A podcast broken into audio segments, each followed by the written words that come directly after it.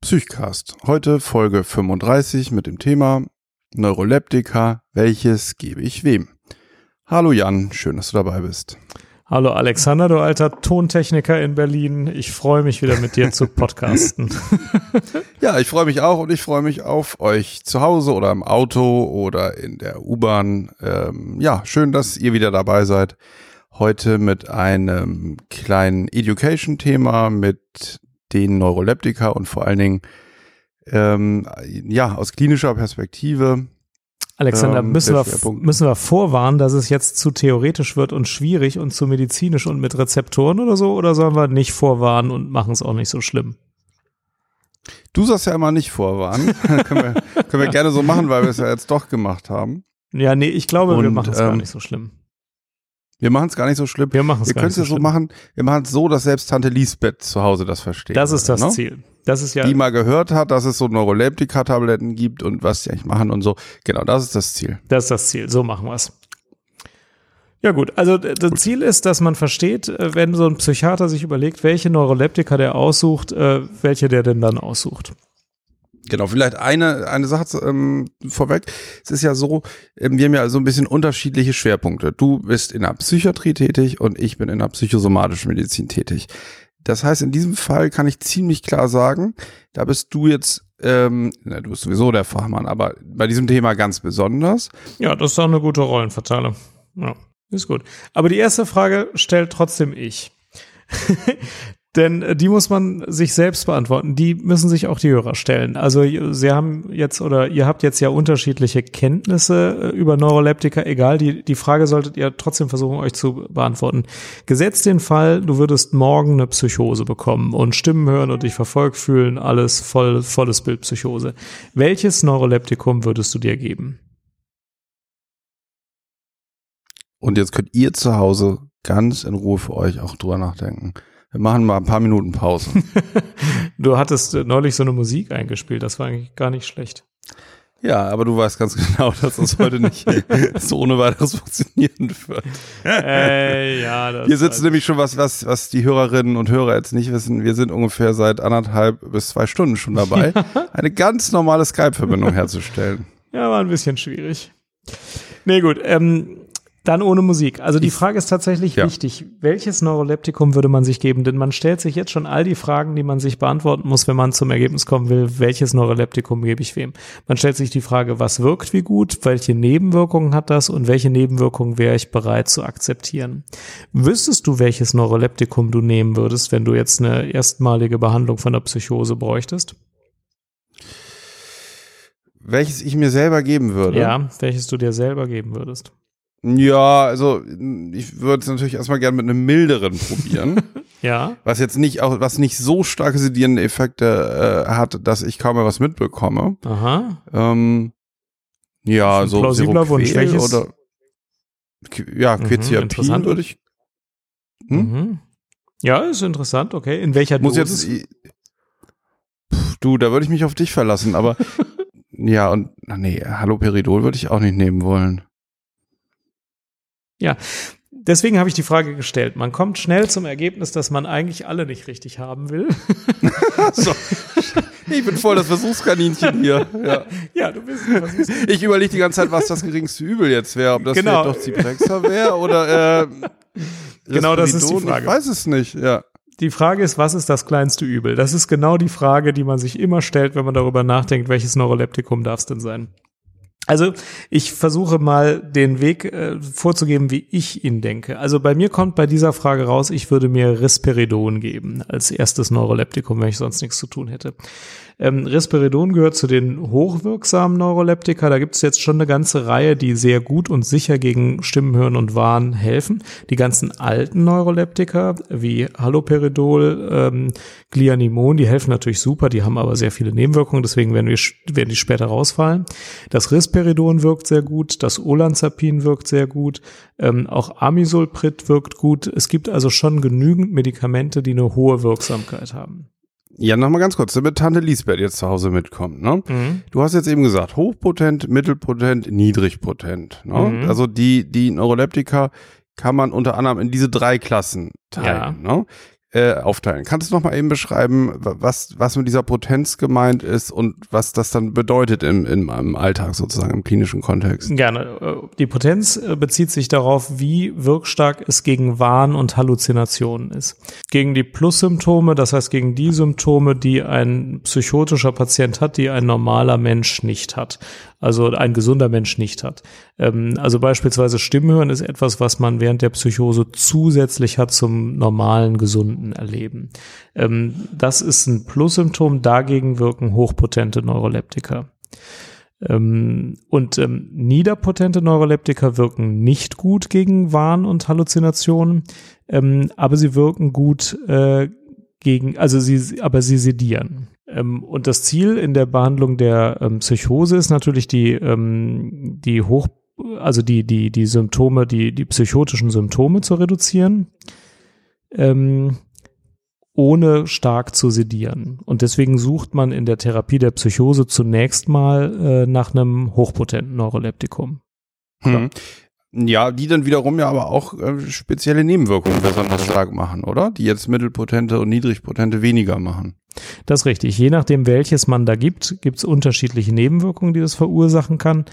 Ähm, und darauf muss man dann eingehen. Also zunächst mal ist die Frage beantwortet, was ein hochpotentes Neuroleptikum ist. Ja, also hochpotent heißt stark wirksam gegen Halluzinationen, gegen Wahngefühl, also gegen das Gefühl verfolgt zu werden und diese Dinge. Also alles, was ähm, im Rahmen der Krankheit an Erleben dazukommt, was gar nicht zur Realität gehört. Genau, richtig, ja. Äh, genau, und ähm, das will man ja behandeln im Rahmen der Psychosetherapie. Ähm, und ich rede jetzt im Moment ein bisschen langsam, weil ich das Gefühl habe, dass meine Aufnahme jetzt nicht mehr funktioniert, weil die, Aus, die Aussteuerungsanzeige nicht ordentlich ist. Ich muss mal ganz laut reden. Na, vielleicht funktioniert es doch. Gleich schneiden wir es, glaube ich, raus. Ich glaube, sie funktioniert doch. Naja. Können wir es auch so drin lassen, weil bisher war es gar nicht so schlecht. ja. okay. Nee, gut, also dann lassen wir es drin. Wenn man sehr laut spricht, dann kriegt es das doch mit. Ich gehe einfach okay. mit dem Gain ein bisschen rauf. Mhm. Ähm, ja, genau. Also man sucht jetzt äh, ein, ein Medikament, das hochpotent ist, um die, die Psychose zu behandeln. Und da gibt es mehrere, die gut wirken. Die alten Neuroleptika sind alle hochpotent und wirken gut. Und von den neuen, von den den atypischen Neuroleptika gibt es auch genügend Medikamente, die gut, gut wirksam sind gegen Wahn und Halluzinationen.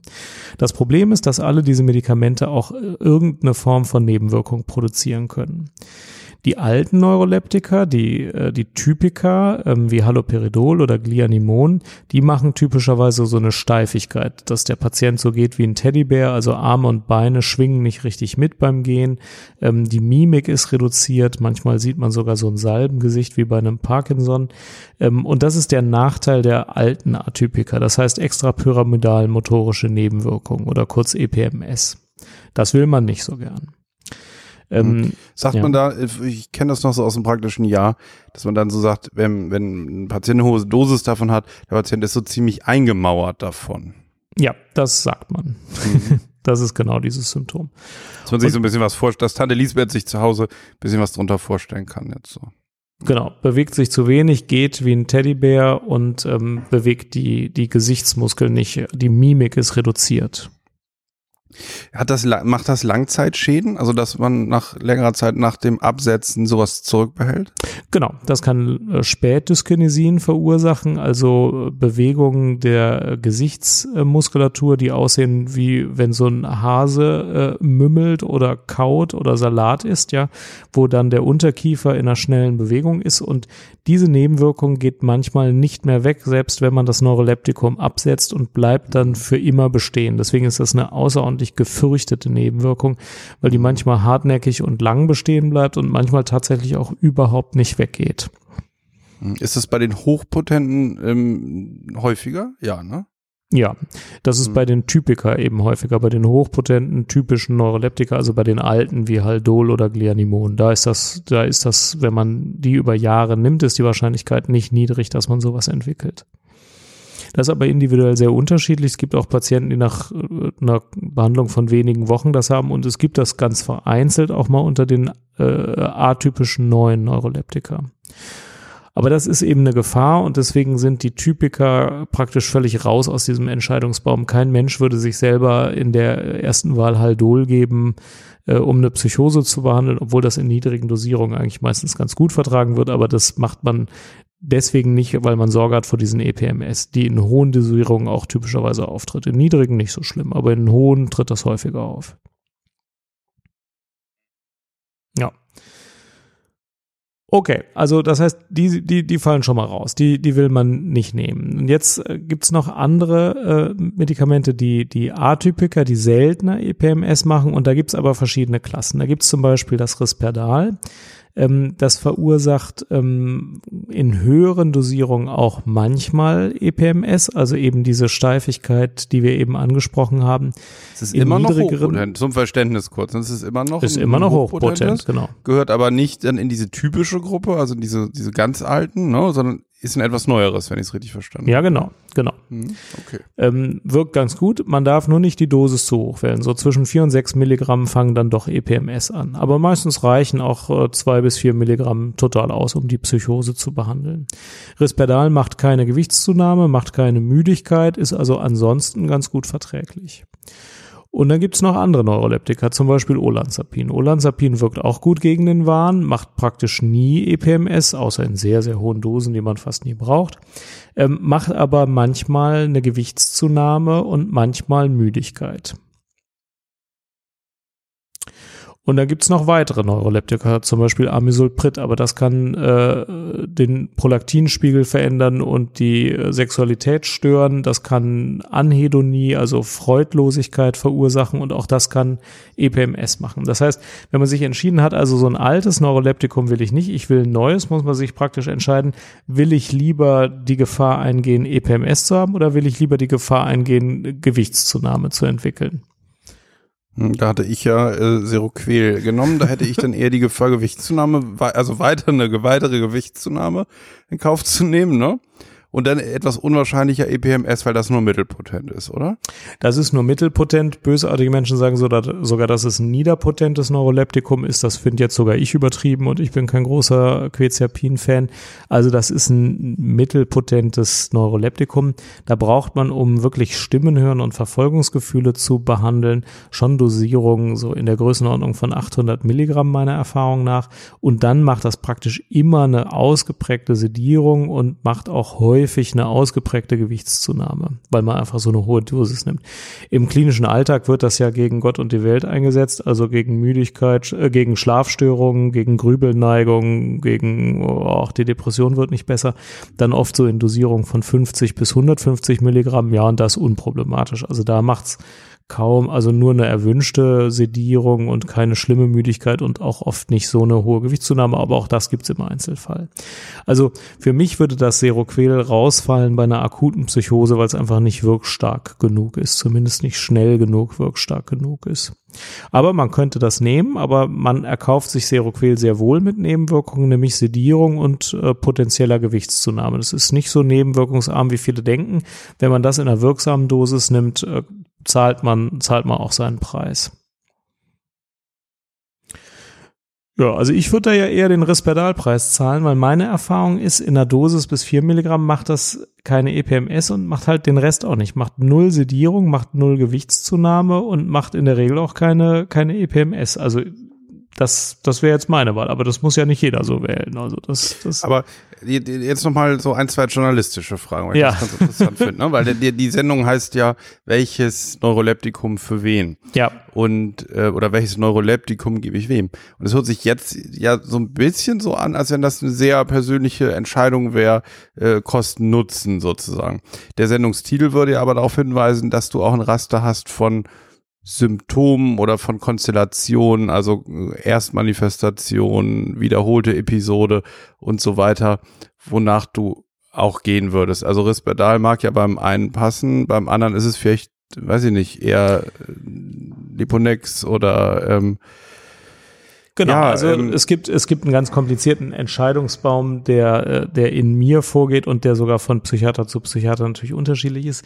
Der fängt nur damit an, was gebe ich denn einem, der noch nie irgendwas hatte, äh, und jetzt seine erste Psychose hat. Da muss ich ja irgendwas aufschreiben. Und ähm, mir würde ich, würde ich jetzt dieses Medikament geben und ähm, fast allen Patienten, die noch nie ein Neuroleptikum hatten und eins brauchen, äh, bei fast allen bin ich der Meinung, der erste Versuch kann Risperdal sein. Das ist eigentlich nicht schlecht. Aber dann gibt es natürlich eine ganze, ganze Fülle von anderen Konstellationen. Es gibt zum Beispiel Patienten, die hatten früher schon mal ein bestimmtes Neuroleptikum, haben es gut vertragen und es hat gut gewirkt dann gebe ich dieses Neuroleptikum wieder, egal welches es war. Also sagen wir mal, der hat jetzt Zyprexa bekommen vor drei Jahren, da hat es gut gewirkt, er hatte auch keine Gewichtszunahme, ja, dann ist einfach, dann mache ich keine langen Experimente, dann gebe ich das weiter. Also das ist die Situation, bekommt nicht zum ersten Mal in seinem Leben Neuroleptikum, sondern bekommt zum zweiten Mal eins oder zum wiederholten Mal und hatte guten, guten Erfolg. Dann gebe ich das weiter. Ähm, und dann gibt es natürlich noch andere Situationen, zum Beispiel bekommt Risperdal, aber kriegt unter Risperdal EPMS, also diese Steifigkeit. Dann muss man natürlich das Medikament wechseln. Jetzt kann man ganz gut auf eins aus der Gruppe wechseln, das weniger mit EPMS belastet ist, sondern vielleicht eher äh, Müdigkeit oder Sedierung macht, äh, wenn man es in einer zu hohen Dosis gibt, ähm, aber eben keine EPMS. Und da muss man dann gucken, wie schwer krank ist jemand. Äh, von den milderen, wie Ziprasidon beispielsweise, kriegen die meisten Menschen keine Nebenwirkungen, aber man muss sich halt fragen, reicht die Wirkung aus? Manchmal ist ja die Behandlung dann auch schon ein bisschen fortgeschritten. Der Patient hat in den ersten zwei Wochen Risperdal bekommen. Das hat auch gut gegen die Symptome gewirkt. Jetzt sind die schon weitergehend abgeklungen, aber es hatte in der Dosis, die da gegeben wurde, äh, Nebenwirkungen, dann reduziert man natürlich als erstes mal die Dosis, guckt, ob es dann vertragen wird und wenn es dann nicht vertragen wird, kommt man manchmal mit einem milderen Medikament auch hin und ist in der Situation, dass es keine, keine Nebenwirkungen macht. Und dann muss man eben ein bisschen ausprobieren, welches Medikament wird jetzt vertragen und wirkt trotzdem noch ausreichend gut. Ne? Ja, was ist denn mit der Kombination ein hochpotentes, wie jetzt zum Beispiel Risperidon, und zusätzlich gegen Erregungszustände, Angst und Unruhe noch ein hochpotentes? Niederpotentes, ja, ja, ist völlig richtig. Also man soll die Sedierung. Äh, niederpotentes, ja, ja, meine ich, ja. ja. Genau. Mhm. Ja, ja, man soll die Sedierung immer mit einer anderen Substanz machen als äh, dem, was man als Dauerneurolepsie im Kopf hat. Denn man möchte ja, wenn der Patient aus dem Krankenhaus entlassen wird nach sechs Wochen Behandlung, dem nicht noch ein Medikament geben, das sediert. Weil äh, dauerhaft braucht eigentlich kein Mensch mit einer Psychose eine Sedierung. Äh, dauerhaft braucht eigentlich fast gar kein Mensch eine Sedierung. Ähm, und deswegen hat man ganz gerne ein Neuroleptikum, das die Sedierung nicht in sich drin hat äh, auch ein Grund, warum ich nicht so ein riesen Quetiapin-Fan bin, äh, sondern das gibt man eben mit einem niederpotenten Neuroleptikum oder sogar mit einem Benzodiazepin, weil man das dann in zwei, drei Wochen absetzen kann und dann bleibt die neuroleptische Wirkung übrig, ohne dass man sich eine Sedierung erkauft hat. Mhm. Ne? Also ja. deswegen ist es immer gut, das zu trennen. Ja, aber das geht auch, ne? Hochpotent und niedrigpotent zusammen. Das kann man problemlos kombinieren, genau. Im klinischen Alltag ist es eher sogar so. Da würde, da würde jetzt Tante Lisbeth würde das jetzt erstmal von ihrem inneren Gefühl her widersprechen. Tante Lisbeth würde sagen, man kann ja nicht das eine hochpotent und niedrigpotent nochmal nehmen. Ne? Das macht man bei Bachblüten ja auch nicht, würde Lisbeth sagen. ja, das stimmt. Aber ja. ähm, aber da ist das ganz praktisch, weil man mhm. die Komponenten einzeln dosieren kann. Ja. Ich überlege gerade, welches Bild aus dem äh, alltagspraktischen Leben dazu passt. Also wenn ich Blumen gieße, dann will ich ja auch Wasser und Dünger getrennt geben, denn irgendwann will ich weniger Dünger geben und noch gleich viel Wasser. Und wenn ich nur eine Mischung aus Wasser und Dünger in fester Kombination habe, dann ist es ja schlecht. Also ich weiß nicht, ist das ein Beispiel, mhm. das man verstehen könnte? Absolut, absolut. ähm, ich frage mich gerade noch, noch mal, ähm, also mit dieser individuellen Entscheidung, ähm, ist das was relativ Neuartiges, dass die Psychiatrie dann auch Patienten damit einbezieht in so eine Entscheidung? War das noch vor, weiß ich nicht, 10, 15 Jahren so, dass der Psychiater gesagt hat, so bei Ihnen muss das und das, Sie müssen jetzt Haloperidol nehmen und ähm, äh, dass es da auch noch wenig Alternativen gab, aber dass auch noch wenig kommuniziert wurde? Also die Entscheidungen laufen auch oft irrational ab oder sagen wir nicht gut nachvollziehbar ab, welches Medikamente nun gegeben wird. Die persönliche Präferenz des behandelnden Arztes spielt, glaube ich, eine sehr große Rolle. Es gibt manche Leute, die sagen, ja, also ich finde halt Quetiapin super, ich gebe das jedem in der ersten mhm.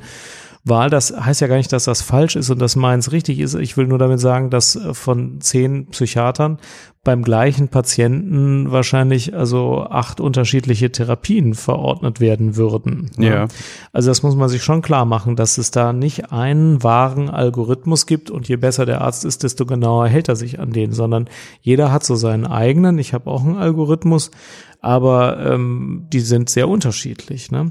Es ist schon so, manchmal kommen am Schluss dann doch ähnlichere Sachen raus. Also äh, wenn, wenn jetzt man mit einem Medikament anfängt, das einer nicht verträgt, dann stellt man ja auf ein anderes um. Und wenn der andere Psychiater dann sowieso schon das andere gegeben hätte und das verträgt er dann, dann bleibt er ja dabei. Also man muss schon immer beobachten, welche Nebenwirkungen treten jetzt tatsächlich auf und wie gut ist die Wirkung. Und daran muss man es dann eben ausrichten. Und das kann man ja nur mit dem Patienten besprechen. Man muss mit dem Patienten besprechen, welche Symptome er hat, welche Nebenwirkungen er empfindet. Da muss man selber einschätzen, ist das auch aus meiner Behandlersicht eine Nebenwirkung oder ist das vielleicht ein Symptom?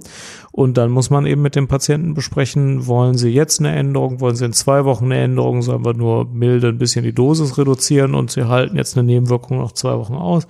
Oder sollen wir einen radikalen Wechsel machen mit der Gefahr, dass es Ihnen vielleicht schlechter gehen könnte, aber dann sind Sie die Nebenwirkung los? All das geht ja gar nicht, ohne mit dem Patienten den Plan zu besprechen. Ja, finde ich nochmal einen interessanten Punkt, dass sich das auch da abbildet, weil häufig ist ja, je moderner Medizin wird, ne, und je modernere Medikamente oder OP-Verfahren oder so es gibt, ähm, dann ähm, bringt das manchmal mit sich so den Anschein, ähm, dass es dann irgendwie klarer ist. Da gibt es jetzt eine Sache, die ist besonders neu und modern und dann, die kann man dann nehmen oder dann kann man so operieren und dann wird das gut halt. Ne? Aber mhm. es wird ja eher komplexer auch, dadurch, dass es mehrere Möglichkeiten gibt und musst immer gucken, ähm, ne, welche Vor- und Nachteile erkauft man sich damit. Und das ist natürlich da, wie du es jetzt beschreibst, ganz genauso wie bei allen anderen komplexen Entscheidungen in der Medizin. Ja, und es gibt ja auch viele Patienten, die schon mit einer Präferenz in die Behandlung kommen. Also diejenigen, die noch nie ein Neuroleptikum bekommen haben, die haben wahrscheinlich keine. Aber viele Patienten haben ja auch schon mal Kontakt mit einem Medikament gehabt. Und wenn man die dann fragt, also wir brauchen jetzt ein Neuroleptikum, stimmen Sie mir dazu? Und die sagen ja. Und dann fragt, ja, welches wäre Ihnen denn das angenehmste? Und dann ist die Antwort, also ich nehme sowieso nur Zelldocs, was anderes nehme ich nicht. Dann muss man gar nicht mehr lange nachdenken. Dann gibt man halt Zelldocs, ja. Und meistens wird es dann gut vertragen. Oder irgendein anderes, ne? Also die Person persönliche Präferenz des Arztes spielt eine Rolle, wenn man was vorschlägt. Aber vielleicht sollte man zuerst mal den Patienten fragen, was er für eine Präferenz hat. Klar, wenn der jetzt schwer krank ist und sagt, eine ganz niedrige Dosis von einem mittelpotenten Neuroleptikum, dann müsste man ihn beraten, dass das wahrscheinlich nichts hilft und wenn, dann dauert es zwölf Wochen. Ähm, und man muss schon irgendwie beraten, was der eigenen Einschätzung nach auch eine wirksame Behandlung ist. Aber ähm, innerhalb der Neuroleptika ähm, ist die Wirkung oft ähnlicher als die Nebenwirkungen. Wirken tun die meisten in der richtigen Dosis schon, aber sie haben halt sehr unterschiedliche Nebenwirkungen. Deswegen vertut man sich nicht so viel, wenn man fragt, welches vertragen sie denn am besten? Denn die, die, also es ist natürlich so, bestimmte Medikamente wirken immer nicht bei allen Patienten und es kann jetzt auch mal sein, dass eines bei einem Patienten nicht wirkt, aber das weiß ich vorher eigentlich nicht. Also wenn der sagt, ich will Risperdal ausprobieren, dann habe ich keinen objektiven Grund zu sagen, ja, aber ich gehe davon aus, dass Risperdal bei Ihnen nicht wirken wird. Ich kann das dann erstmal ausprobieren. Wenn es dann nicht wirkt, dann sehe ich das ja. Dann kann ich das ihm sagen. Pass auf, Sie nehmen jetzt seit vier Wochen Risperdal Material. Die Dosis ist mit vier Milligramm hoch genug, es wirkt aber nicht. Wir sollten umstellen. Ne? Aber erstmal mhm. kann ich es ja ausprobieren. Ja. Ja, vielleicht noch eine letzte Lernfrage, ähm, die Neuroleptika ne, oder auch Antipsychotika. Ähm, jetzt nochmal für, für Tant Lisbeth nur, ne? Mhm. Ähm, die hat das vielleicht schon mal eher gehört.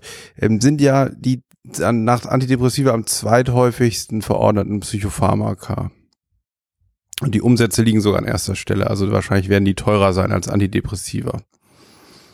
Mm, und die Verordnung steigt ja stetig an. Ne? Also die, ja. die Menge der in Deutschland insgesamt verordneten Antipsychotika steigt ja ähm, gerade in den letzten zehn Jahren nochmal deutlich an kommt, meinst du, das kommt, weil die Diagnosestellung sicherer ist oder ähm, weil die Therapie ähm, besser geworden ist, was die Nebenwirkungen und die Verträglichkeit angeht, so dass sich mehr Patienten auch zu einer Behandlung entscheiden? Oder woran liegt das aus deiner Sicht?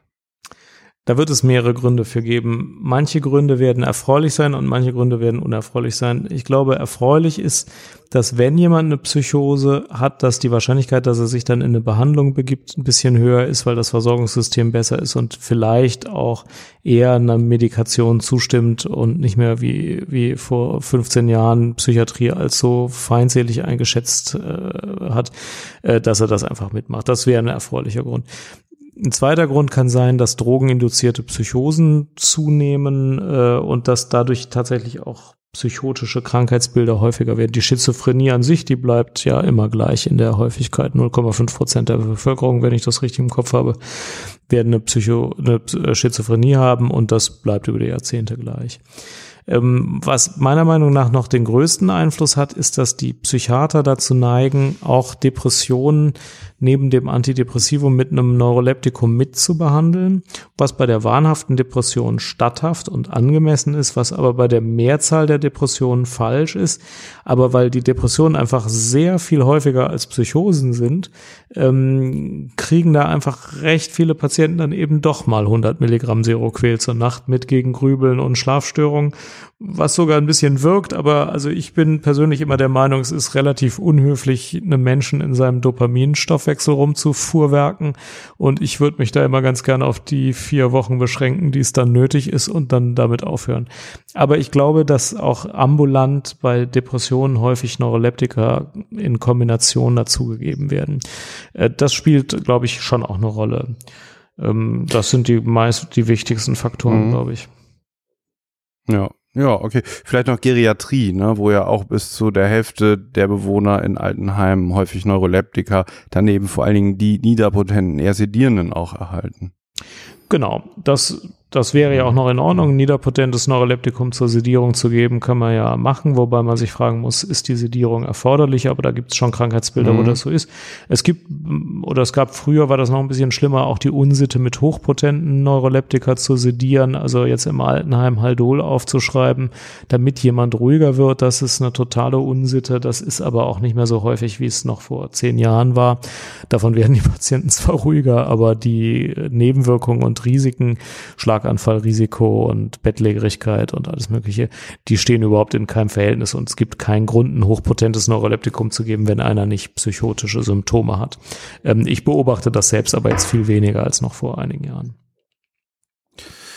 Ja, Jan, wollen wir so nett sein bei dieser Folge und ähm, wenn so allgemeine Fragen sind zu Neuroleptika, die in den Kommentaren sammeln und ähm, dass du dich vielleicht bereit erklärst, die ähm, kurz zu beantworten, wenn da irgendwie jetzt noch so Verständnisfragen sind oder ja, Fragen ja, zu einzelnen, ja. einzelnen Substanzen, die jetzt nicht beantwortet wurden, würde ich jetzt, würde ich vorschlagen, oder? Dass wir die Hörerinnen so und Hörer einladen, die einfach in die Kommentare zu schreiben ähm, auf psychcast.de und die Andrea wird die dann ähm, kurz und bündig beantworten in den nächsten Tagen. Genau, gerne auch als Audiokommentar, sodass wir sie vielleicht bei der nächsten Folge oder bei einer Feedback-Folge einfach auch per Audio beantworten können. Das wird auch Genau, weil die, Super, wer die Möglichkeit ja. hat, äh, ins Handy eben die seine Frage oder wie auch immer äh, reinzusprechen und das kurz herzuschicken per E-Mail, kann das gerne tun. Und ähm, was er nicht da reinspricht, seinen Namen oder so veröffentlichen wir dann natürlich auch nicht. Ja, genau. Sondern nur die Frage. Genau.